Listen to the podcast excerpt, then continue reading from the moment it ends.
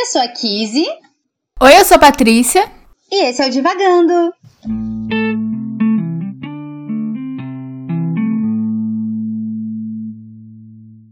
Olá, pessoal! Bem-vindos a mais um episódio do Divagando. Esse episódio que está bem atrasado, bem atrasado de verdade. Mais de uma semana atrasado. Mas é porque a vida dá voltas, não é? A gente sabe que esse podcast é um podcast muito livre. e que vocês sabem bastante, né? Vocês que são os nossos ouvintes, nossos orgulhos do podcast, vocês sabem que tanto as leituras quanto esse podcast são é, influenciados e influenciam as nossas vidas. Não só de vocês, mas das nossas também. Então, a minha vida deu várias voltas nessas últimas duas semanas. É, a vida da Kiss também. E a gente tá aqui se reorganizando e se readaptando depois né, de começar a temporada super animada, super no alto astral. A gente tá tendo que se reorganizar, assim, em cima da hora, né? É, e é por isso que o episódio, né, esse episódio, o segundo episódio de reparação, ficou atrasado, né? Mas enfim. É, estamos gravando, estamos tendo o episódio, porque a gente faz esse podcast com muito amor, com muito carinho e com muito amor, realmente. Enfim.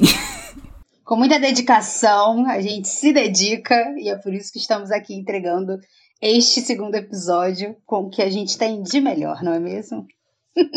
Exatamente. Exatamente.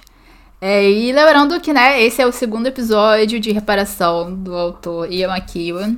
É, a gente já falou um pouco sobre o livro, deu uma introdução, né, no episódio passado. Se você não ouviu, volta lá, ouve, que esse episódio vai ser um pouco mais completo. Principalmente da parte da Kizzy, da minha nem tanto. Mas. se você quer saber, né, as nossas primeiras impressões, volta lá no episódio passado, no episódio 41, pra ouvir. E se você já ouviu, se você já leu, se você não leu, mas quer saber, é, a Kizzy vai fazer o nosso já breve, costumeiro resumo sobre reparação. E depois a gente vai começar a nossa conversa. Sim, é. Como, como contar essa história, não é mesmo? Esse episódio, eu acho que ele vai ter, ele vai precisar ter bastante spoilers, mas é isso. Se você não gosta de spoiler, eu acho que talvez estrague um pouco, né? Se você é uma pessoa que se preocupa com os acontecimentos e não com a forma como eles acontecem e você não quer saber de spoiler, talvez você deva voltar nesse episódio quando você ler esse livro, se você quiser ler esse livro.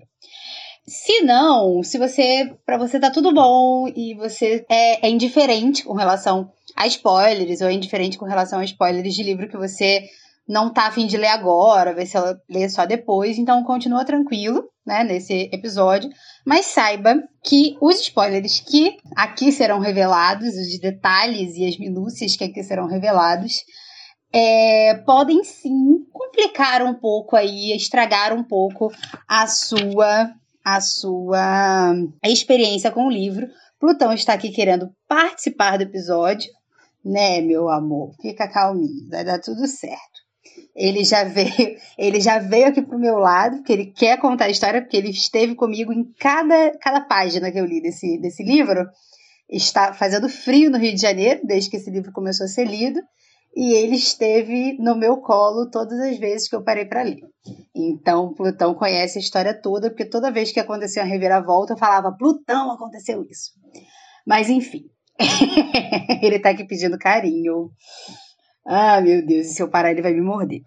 Enfim, então, avisados que este episódio conterá muitas informações né, que podem estragar experiências, continuemos então com o resumo de reparação de Ian McEwan.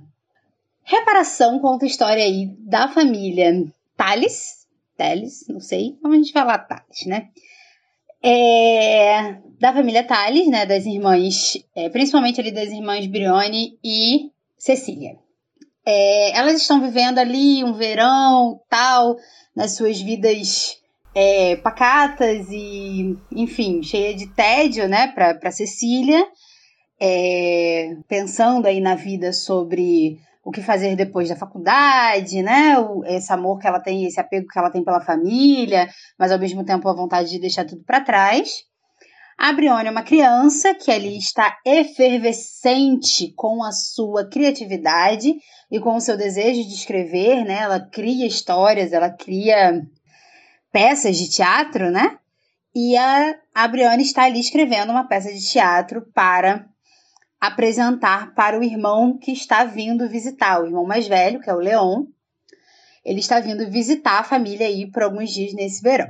E a mãe dessa, de, deles, né, que é a Emily, ela tem muito problema de enxaqueca, ela é meio reclusa, meio ausente, assim, né? E daqui a pouco, quando ela melhora da enxaqueca, ela aparece na família e toma aí o seu lugar de direito. Essa, essa visita do Leão coincide também com os primos, né, ali da, da, da Brione, né, os sobrinhos da Emily, são os gêmeos e a Lola, né, que é uma irmã mais velha, e os gêmeos que são ali mais ou menos da idade da, da Brione, uns 12, 13, né, um pouquinho mais novos, deve ter 8 anos mais ou menos. É, eles vão morar né, na, na casa da tia, porque os pais estão se separando, então eles precisam aí, é, eles são retirados aí dessa família que está um pouco confusa. Com tudo isso acontecendo, né, a história, esse início da história basicamente se passa nesse primeiro dia, né? nesse é, a primeira parte do livro se passa basicamente nesse grande dia aí dessa preparação desses dias, na verdade, né, de preparação para a chegada do Leão. E o Leão chega com um amigo e ao mesmo tempo na casa tem o eu esqueci o nome dele, o Robbie. O Robbie, ele é um filho, né, de uma de uma uma das empregadas da casa, né? E o pai da, da Brione, da Cecília, ele ajuda o, o Rob nos estudos, né? Ele é um menino muito estudioso. Então o pai dele investe, o pai delas, na verdade, investe nele para para academia, né, para estudar, e ele dá muito orgulho, ele só tira notas boas, é o primeiro da classe, né, com honras e tudo mais. Ele acaba se formando ali junto com a Cecília. E eles, né, o Rob e a Cecília têm uma idade ali muito próximas. Então, nesse dia aí de, de preparação, onde a, a Brione, né, como a gente comentou muito no, no episódio passado, a Brione tá ali no seu surto criativo, né? Preparando uma peça e tendo que lidar aí com as, com as frustrações né, dessa peça. É, não acontecer aí do jeito que ela quer, por conta dos primos e da vida e tudo mais. No meio de tudo isso, a Brione presencia através da janela da casa dela, né, um encontro ali meio estranho entre a Cecília e o Rob na fonte, né, na frente da na casa tem uma fonte e ela vê a irmã, né, ali é, tirando a roupa e mergulhando na fonte, saindo e voltando ali para dentro de casa. É, ela presencia isso e isso é meio que um, um, um divisor de águas assim na vida dela né? Então ela começa a ter um conflito ali de, de estar se separando da infância, né? A infância dela tá ali acabando porque ela tá presenciando é, essas coisas do mundo adulto, né? Existem uma série de coisas que vão acontecendo que vão separando a Brione dessa infância para esse mundo adulto aí nesse, nesse próximo dia, né? No decorrer desse dia. E aí, chega-se, né? Eu tô, tô pensando como termino de contar essa história, gente. É... o dia chega, né? O irmão chega com a visita, né? E, e a Lola, e toda aquela confusão. Eles se preparam para um jantar onde Rob também é convidado. E a, a, Brione, ela é receptora de uma mensagem do Rob para Cecília, onde ali ele declara o, o seu amor de uma forma é, um pouco imprópria, principalmente para uma criança de 12 anos ler, né? Ele é um pouco explícito demais é, a respeito dos seus desejos. E isso choca, né, a, a Brione. A Brione entrega, ela lê, né, o, por um, uma curiosidade, né, desrespeitando ali os limites. Ela lê aquele, aquele bilhete, mas mesmo assim entrega para Cecília. E ela fica com aquilo na cabeça, né? Ela fica muito assustada com as coisas que ela lê. E ela acha, a partir daí, que o Rob é uma ameaça para Cecília, principalmente. Então, ela presencia uma, uma cena da, da Cecília com o Rob, né? Eles estão se beijando, eles estão no, no, momento íntimo. E ela, mais uma vez, fica assustada ali com as coisas que ela vê, porque ela realmente acredita que a Cecília está em perigo, né? Ela não vê aquilo ali como um encontro de dois amantes. Ela vê aquilo como um encontro onde a Cecília, onde a irmã mais velha, está sendo ameaçada. E aí, durante o jantar, os gêmeos somem, né? Eles fogem e todo mundo vai atrás desses gêmeos. A Brione tá ali no, no seu momento meio infância, né? Na, na, sua imaginação sempre muito fértil, até que ela encontra ali no, no, quintal, né? E a gente tá falando aí de uma época onde não tinha essa iluminação toda, né? É uma casa do cão. A Brione encontra a Lola é, machucada, né? É, muito sensível e, e frágil, e vê um vulto passar. E por todas essas é, essas ameaças, né, que ela interpretou serem o Rob, ela, é, né, que ela interpretou que o Rob estava ameaçando a, a irmã, ela tem certeza absoluta que quem violentou, né, a, a Lola foi o Rob. E com essa certeza, com, com tre ela tinha 12 anos mais ou menos, né? ela se vê protetora ali da, da prima e se vê incumbida de defender a prima, né? De, de fazer a justiça acontecer. E vão dando uma importância muito grande a ela, né? As pessoas acreditam nela. E chega uma hora que, mesmo em dúvida se o que ela. Porque estava muito escuro, então ela não tinha certeza. Por um momento ela tem certeza, mas depois ela vai é, duvidando disso. É, ela não volta atrás, né? Ela não não repete, ela não, não retira o que ela disse. Então, o Rob é preso, né? Ele a polícia chega e tudo mais, ele vai preso, né, por, por, por atacar a, a Lola. Passa anos na prisão, a guerra, a Segunda Guerra estoura. E a segunda parte do livro vai narrar aí essa vivência do Rob na, na, no campo de batalha, porque ele vai pra guerra. Vai viver, vai narrar a Cecília, que depois né, dessa prisão injusta, né? Porque ela sabia que não tinha sido Rob. Ela tinha essa certeza. Vai narrar como a Cecília se afastou da família e como ela tinha muito rancor e muita mágoa deles. E como a Brione é, fez um, um, um, movimento de amadurecimento durante a guerra e principalmente de arrependimento e de vontade de reparar o seu erro com relação ao Rob. E aí, é, na terceira parte é onde o maior plot twist acontece. E eu fiquei realmente chocada, assim. E eu tô dando todos esses detalhes porque eles são importantes para, para o plot twist. E eu fiquei muito chocada, assim, porque até então, e eu já vou contar a história já dando a minha, a minha, o meu parecer, né? Tudo isso que eu contei, eu particularmente achei um saco, assim, né? Tipo, ai, que, que ladainha, que, né? a, escrita é muito boa, dá muitos detalhes tarará. Mas eu falei, gente, parece que não vai para lugar nenhum, né? O que que tá acontecendo? Eu quero saber que reparação é essa, o que que vai acontecer. E eu me arrastei durante, assim, boa parte ali da primeira e da segunda parte. Da metade da segunda parte foi que eu engrenei mesmo a, a leitura. E no terceiro capítulo, né, a gente, no terceiro capítulo não, na terceira parte do livro, a gente vê a Brione já com 70 e poucos anos, descobrindo que está tendo uma doença, lápis de memória e tudo mais, onde ela né, vai, vai, vai perder mesmo ali as faculdades mentais dela. A gente descobre que ela é uma escritora, né, reconhecida. E que o livro dela, ela está escrevendo um último livro, ela termina de escrever esse último livro, onde ela expõe toda essa verdade. E aí, né, ela, ela, a reparação dela vai muito, né, em, em apontar o verdadeiro culpado, ela se lembra quem foi o verdadeiro culpado, ela diz isso, né, ali na, na, na primeira e na segunda parte, ela diz isso para a irmã em determinado momento. Só que na terceira parte a gente descobre que os finais, né, que a, que a Brione traçou, né, quem está contando, na verdade, essa primeira e essa segunda parte é a Brione. Esse livro que a gente leu na primeira e na segunda parte é o livro que a Brione escreveu e ela deu os finais que ela quis.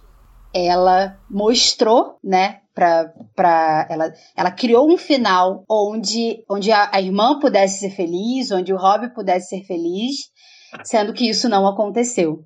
Então ela conta a história que ela quis contar e tem certeza que ela não é uma narradora fiel, e ela diz isso, mas também ela diz que escreveu esse livro para acusar quem de direito e que esse livro só seria publicado quando essas pessoas morressem, porque não dá para você difamar, é, você só pode difamar você e aos mortos e ninguém mais.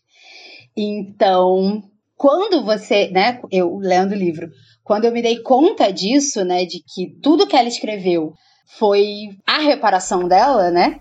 Foi a forma como ela encontrou de reparar o erro que ela fez, porque ela não conseguiu fazer isso. É, frente à irmã e frente ao, ao Robin.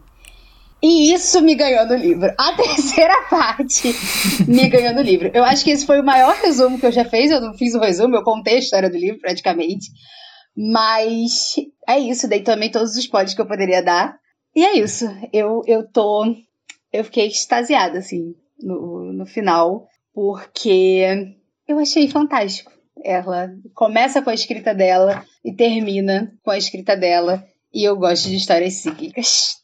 Obrigada, Divagando. Obrigada, essa lista que finalmente me deu uma história cíclica neste podcast. E eu já não sei mais o que falar porque eu falei pra caramba. é, então eu vou falar que eu não terminei o livro.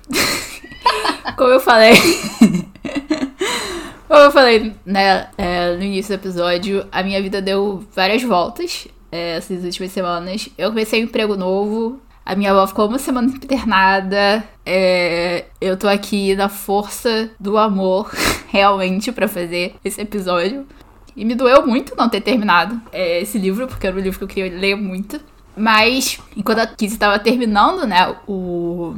de fazer o resumo, né, ou dessa vez contar a história, é, quando ela chegou né, na terceira parte, eu falei, gênio, gênio. Eu fiquei repetindo aqui comigo, tipo, gênio. Porque era por isso, sabe, que eu queria ler esse livro também. porque, contando um pouco, né, tipo, minha experiência com o Ian McEwan como escritor, eu falei um pouco no outro episódio, mas o, meu, o primeiro livro, né, e o outro livro que eu li dele, é... Ele é desse nível também, né? Tipo, o início é um pouco mais lento, a história você não sabe exatamente por que, que aquilo tá rolando, é tipo, um dia na vida do personagem, né, do protagonista. E aí tem uma reviravolta bizarríssima no final, né? Tipo, e o Ian aqui é um gênio. E é isso que eu posso falar. Mas, é, eu tinha dado uma folhada no livro, assim, porque enquanto eu tô lendo, normalmente eu faço isso, eu tô lendo e eu, tipo, fico folheando também. Então, às vezes eu pego algumas coisas também por isso. É, às vezes não. Por exemplo, quando eu vi que alguma coisa ia acontecer com a Lola, eu já sabia que ia ser o culpado na minha cabeça.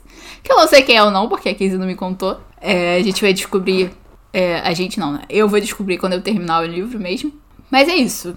É, também não sei muito o que falar, porque eu não, não, não, não terminei de ler. Mas. É, foi realmente uma questão minha, né? Não foi uma questão do livro em si. Mas eu concordo com a Kizzy que, assim, o início é um pouco mais lento mesmo.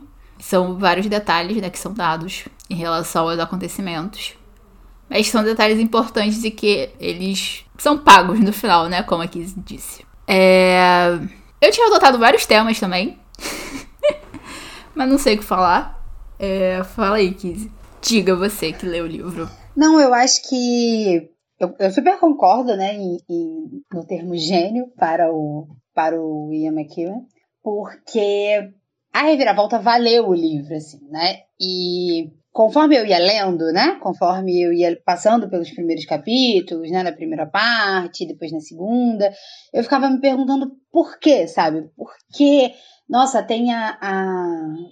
Ele faz uma descrição da Emily, né? É, as suas relações com a irmã e, e uma análise muito profunda, assim, de, de quem ela, era ela e tudo mais, o que vai explicar um pouco nas atitudes que ela toma, né, quando tudo se desenvolve, né, quando descobrem o que aconteceu com a Loura e tudo mais, vai explicar um pouco, mas as coisas ficam, parecem um tanto quanto desconexas, assim, né, parecem um tanto quanto, sabe, enfadonhas mesmo, do, do sentido de, cara, por que, que eu tô lendo isso, sabe, vai direto ao ponto, você tá enrolando, sabe, 500 milhões de anos numa narrativa que parece que não tá indo para lugar nenhum.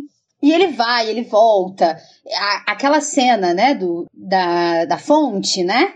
É, ele, acho que ele praticamente narra essa cena nos três pontos de vista, né? O, o, da, da Cecília, do Rob e o da, da Brione. E você vai vendo toda essa construção, você vai vendo toda a construção do Rob na, na no campo de batalha, né? Como ele faz para sobreviver, né? Como que ele tá. Ele, na verdade, não é para sobreviver. É como ele, ele tá voltando pra, pra Inglaterra, né? Porque ele vai pra França é, e a França tá sendo tomada, então ele tá tentando sair da França porque, né? A, a, eles estão perdendo a França e tentando voltar ali pro, pro Reino Unido. Mas voltar para Londres. Então você vai, sabe, você não vai entendendo muito bem por que, que essas coisas estão acontecendo. No final dessa narrativa, você vai vendo que é toda essa construção é para juntar ali esses personagens, né, para você entender como esses, esses personagens estavam separados, né?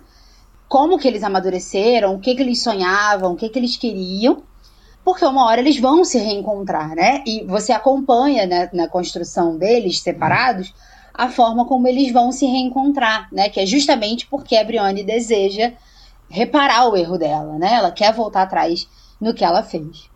Então, você precisa entender essa construção para quando eles finalmente se encontrarem, você poder entender quem são essas três pessoas que estão ali, né? Que já não são mais as pessoas, acho que se passam cinco anos porque ela tem 18, a Brienne vai ter 18, né? Quando a guerra começa, né? Naquele momento da guerra, então se passam cinco anos. E eles não são mais as pessoas de cinco anos atrás. E isso tudo parece muito chato. Isso tudo é um tanto quanto chato de ler. Eu lembro que eu comentei até com uma amiga, eu falei, ai, gente, eu não aguento mais ler esse livro. Porque eu tô, tipo, ai, ele tá narrando a guerra e soldados e a bomba caindo e, tipo, ai, que saco. Mas quando chega na terceira parte, né, é o fato de descobrir que tudo isso é pela visão da Brione e que essa é a reparação da Brione, isso muda tudo, né? Porque é, é uma metalinguagem, na verdade, né? É um livro falando de um livro, né? É, eu não sei nem explicar isso, gente, porque, tipo, é a, é a história contando a história de uma história. Eu, eu não sei nem explicar, porque isso é uma coisa muito doida. Esse livro é escrito duas vezes. E tem até uma aí. Eu, eu devia saber isso, na verdade. Porque eu acho que eu estudei isso nas, nas minhas aulas é, de literatura comparada. Mas enfim. É... eu devia saber isso, não. Talvez eu devesse saber do que, que a gente está falando. E eu acho que é isso que é fascinante, né? É, é, como fica claro que o olhar do autor muda tudo, né? É, mesmo sendo uma biografia, e aí muito entre aspas, ela coloca em pauta tudo que ela queria que acontecesse e ela deixa bem claro que aquilo ali é a visão dela, né? É a interpretação dos fatos a partir dela. Ela não tá contando a história do Rob pelo Rob, né? Ela não tá contando a história da Cecília a partir do olhar da Cecília. Ela tá contando a história a partir do que ela acredita que seja o olhar da Cecília, a partir do que ela acredita que seja o olhar do Rob, né? É, então, eu acho que essa, essa diferença, né, esse afastamento entre autor e obra fica muito claro ali na, na, na narrativa. E se a gente parar para pensar, fica mais claro ainda se a gente pensa no próprio Ian escrevendo né, essa história. E aí, por isso que é uma metalinguagem, né? Você tem dois escritores de uma mesma história. E é surreal, assim, é, é uma experiência surreal. Que eu sei que eu dei vários spoilers, e se você chegou até aqui, mas vale muito a pena, gente. Vale muito a pena a experiência mesmo de, de ver essa construção. A minha narração não chegou aos pés do que é a, a narrativa em si. Não sei se. É, não sei se chegou aos pés. Vou saber quando eu terminar o livro. Mas eu achei interessante isso que você falou é, do livro em si, ser a visão da Brione, né? Ou o que a Brione acha que é a visão da Cecília e do Robbie em relação aos acontecimentos que ela presenciou e que ela imaginou em cima e que ela colocou a própria visão deles, né? É, eu acho que torna muito das coisas que eu fui anotando, né, enquanto eu tava lendo, porque eu ainda parei na primeira parte, no final da primeira parte. É, torna ainda mais interessante, assim, porque eu acho que o que tava me levando muito nessa primeira parte foram, né, assim, as amostras né, dos jogos de poder que esses personagens tinham entre si, né? E aí você depois descobrir que isso era a visão da Brione, né? Tipo, era o que ela achava, né, que esses personagens estavam fazendo, ou enfim, como eles estavam agindo a partir desses jogos, né? De. É... E essas duplicidades, né? De tipo, ordem e caos, o que é civilizado, o que não é, é dominação e submissão e tal é, fica ainda mais interessante, né? Assim, eu não posso dar o, o, o, meu parecer, a minha opinião geral da situação, né? Mas é, acho que pensar também por essa perspectiva é interessante, assim. E é uma coisa que já tinha me chamado a atenção, né? Como as perspectivas elas vão mudando, né? Você tem a tarde, né? Aquela tarde onde tem esse incidente da fonte, onde, né, a peça vai pro Beleléu, tipo, o o Leão tá fazendo as coisas dele, o, o convidado dele tá é, do nada conversando com as crianças, tipo, tudo isso, né? É, é muito interessante pelo ponto de vista da Emily também, né? Porque ela tá no quarto, tá deitada, tá tentando não sentir a enxaqueca dela e não sei o quê. Mas é como se ela estivesse presenciando tudo, sabe? Ela vai tentando adivinhar tudo. E aí ela adivinha algumas coisas realmente, outras não, enfim. É, é uma coisa muito interessante do livro, né? Essa, essa mudança de perspectiva e você vê as, é, os fatos de todas essas diferentes perspectivas e que no final das contas é tudo a visão dela, né? Não deixa de ser a visão dela. E a genialidade, tipo, do, do autor em si, né? Ele, ela é incrível, porque é, é isso, não é só, tipo, ele falando, ele escrevendo um livro, né? sobre isso. É, ele escreveu um livro sobre alguém escrevendo um livro sobre a própria vida, né? Então, assim, são realmente vários níveis, assim, e acaba virando uma metalinguagem mesmo. Tipo, é. Inclusive, assim, o narrador em si, né? Tipo, o narrador que não é exatamente a Brione, mas que você depois descobre que é a Brione, enfim ele faz muitas incursões no, no, texto, né? Sobre o processo de escrita e o processo da criatividade, etc. A gente falou isso bastante no primeiro episódio, né? Mas é... fica explicado, né? Quando você descobre que foi ela, né? Ela que estava escrevendo. É... Eu tô achando que eu não tô fazendo o menor sentido. Mas enfim. Não, mas, mas tá assim. E o que eu queria completar é que é uma biografia, né? Tipo, esse livro é uma biografia e você só vai descobrir isso, né, no final, mas ele é tratado e, e enfim, é um livro que todas as explicações dele você, você precisa olhar, né, a, a obra como um todo, né? Mas a, o processo da escrita, por ser uma, uma biografia, né, é o que acompanha a vida da Gabrione, né? Ela vai ser uma escritora no futuro, é uma, uma escritora publicada, reconhecida, né? E você vê isso, ela tem 18 anos ali, né? Entre 13 e 18 anos quando as coisas acontecem, né? Quando a primeira e a segunda parte acontecem. E tem um determinado momento onde ela escreve sobre isso. É uma coisa muito louca, gente. É uma coisa muito louca. Eu fico imaginando o que, que esse homem estava pensando. Mas, dentro da segunda parte, ela escreve um conto, uma novela, sobre o que aconteceu lá na primeira parte. Ela, ela escreve um conto e aí submete para uma revista, né, para uma editora, e a editora critica esse conto. E ela coloca na narrativa dela, né, com, nesse livro que a Briona escreveu, ela conta, né, sobre as coisas que criticaram nessa novela que ela, que ela escreveu sobre ali aquela cena da fonte, né?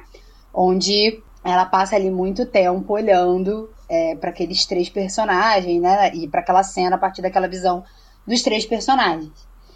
E uma das críticas, né, que o, que o editor faz para ela é que a novela dela não tem uma espinha dorsal de uma história, né? Não tem uma trama, né? Ela aí fala que usa muitos elementos da Virginia Woolf, né, no fluxo de consciência, tarará, vai fazendo uma série de críticas onde ela tá né, se espelhando em muitos autores e, e a história em si não tem uma trama, uma, uma espinha dorsal, é assim que eles se referem. E aí, quando você chega lá no final, né, que você percebe que ela transformou toda essa história num livro, né, você repara que o que ela fez foi dar uma espinha dorsal para aquela novela lá que ela escreveu, tentando expurgar aí esses esses né, pecados que ela que ela cometeu. Então, essa, né, o, o fato dela ser escritora, o fato dela é, ser criativa, e ter a escrita como uma, uma fonte de autorreconhecimento, né? Não de, de autorreconhecimento, mas assim, como algo que distingue ela das outras pessoas, né? E, e, durante a guerra ela vai falar muito sobre isso, sobre como todo mundo precisa ser muito igual para as coisas funcionarem, né? Ela, ela vai trabalhar no hospital.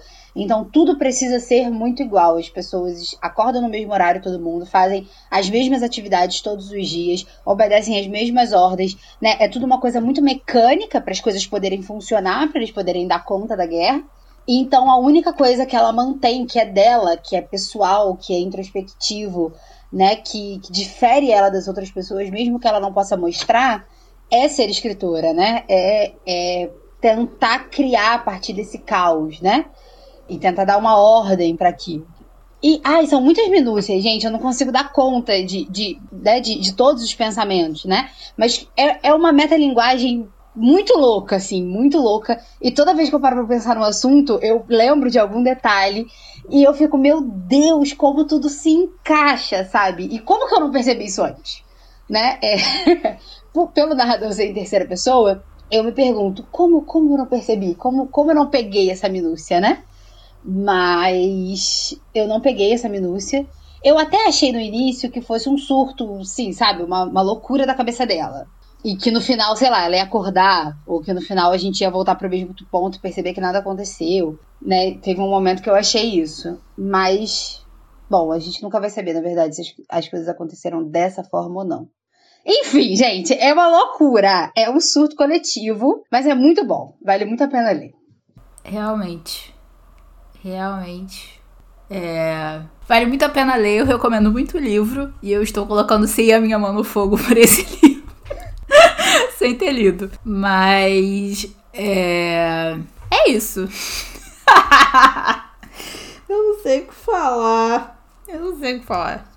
É isso. Eu acho que a gente pode encerrar. Vamos fazer um, um, um episódio menor. Você tem mais alguma coisa a dizer? Acho que não. Não sei. Acho que não. A única coisa que eu tenho, que eu tenho pra dizer é que é, eu prometo que eu vou ler.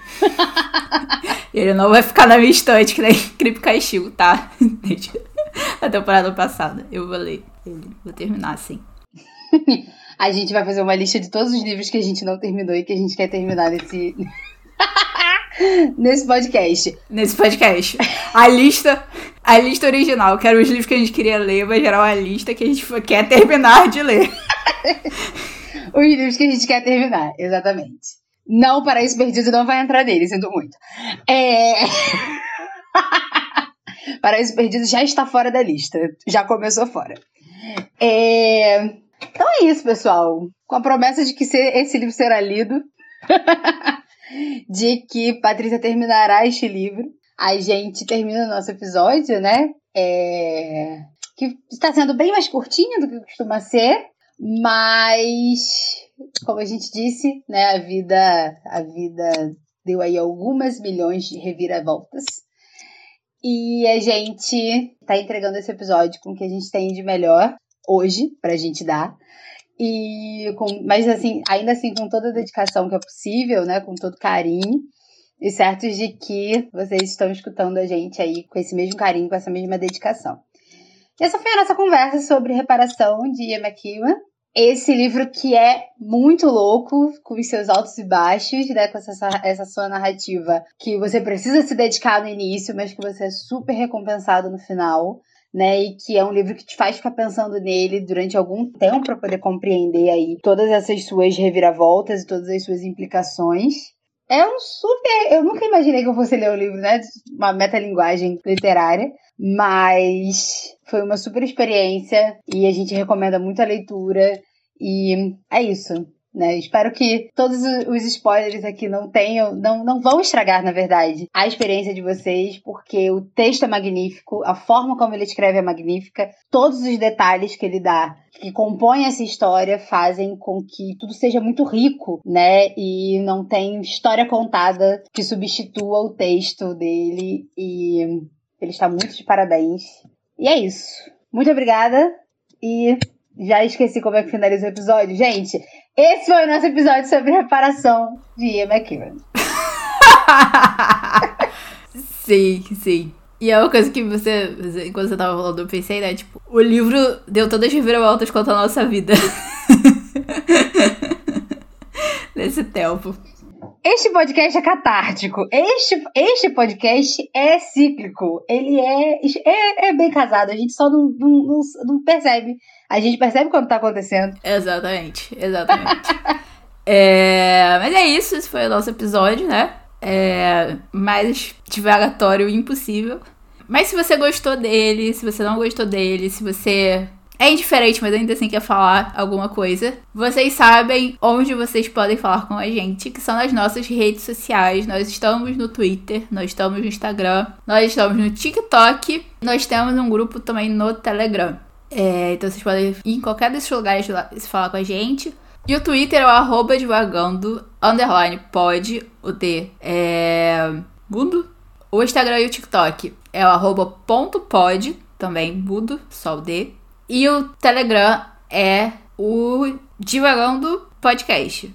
Mas é isso, entrem né, nas nossas redes sociais, no grupo Telegram, para conversar com a gente sobre reparação, sobre os episódios, sobre os outros episódios, sobre os nossos sprints de leitura, que voltaram finalmente essa semana. É, um pouco diferentes, sim, mas voltaram e vocês estavam sentindo falta da gente também, né, no Instagram como os sprints. E não é só isso, a gente também já tem o nosso link do financiamento coletivo que a gente anunciou na live, né, de aniversário do podcast, que vocês não viram. Ela tá lá também no nosso perfil, gravada, no nosso perfil do Instagram. Que é uma página do Apoia-se, que a gente vai botar aqui na descrição do episódio. Então, se vocês quiserem apoiar a gente, não só ouvindo, não só comentando, não só compartilhando os nossos episódios. Se você pode e, e quer apoiar a gente financeiramente também para manter os episódios e manter o Divagando no ar, é só entrar nesse link para apoiar com uma pequena quantia que está lá discriminada. E é isso, pessoal. A gente fica por aqui. Esse foi o nosso segundo episódio, né? Então, no próximo episódio, teremos um novo livro e estaremos lendo aí, né? A gente já começou nossas leituras pelo sprint. Estaremos lendo Damien e Herman Hesse, que vai render boas conversas e bons episódios. E, e então, se você ainda não leu já, e quiser acompanhar a leitura com a gente, vamos lá. Se não, a gente se encontra aí para conversar sobre esse livro no próximo episódio. Um beijo, pessoal, e até lá! Beijo, gente. Até o próximo episódio. E os sprints.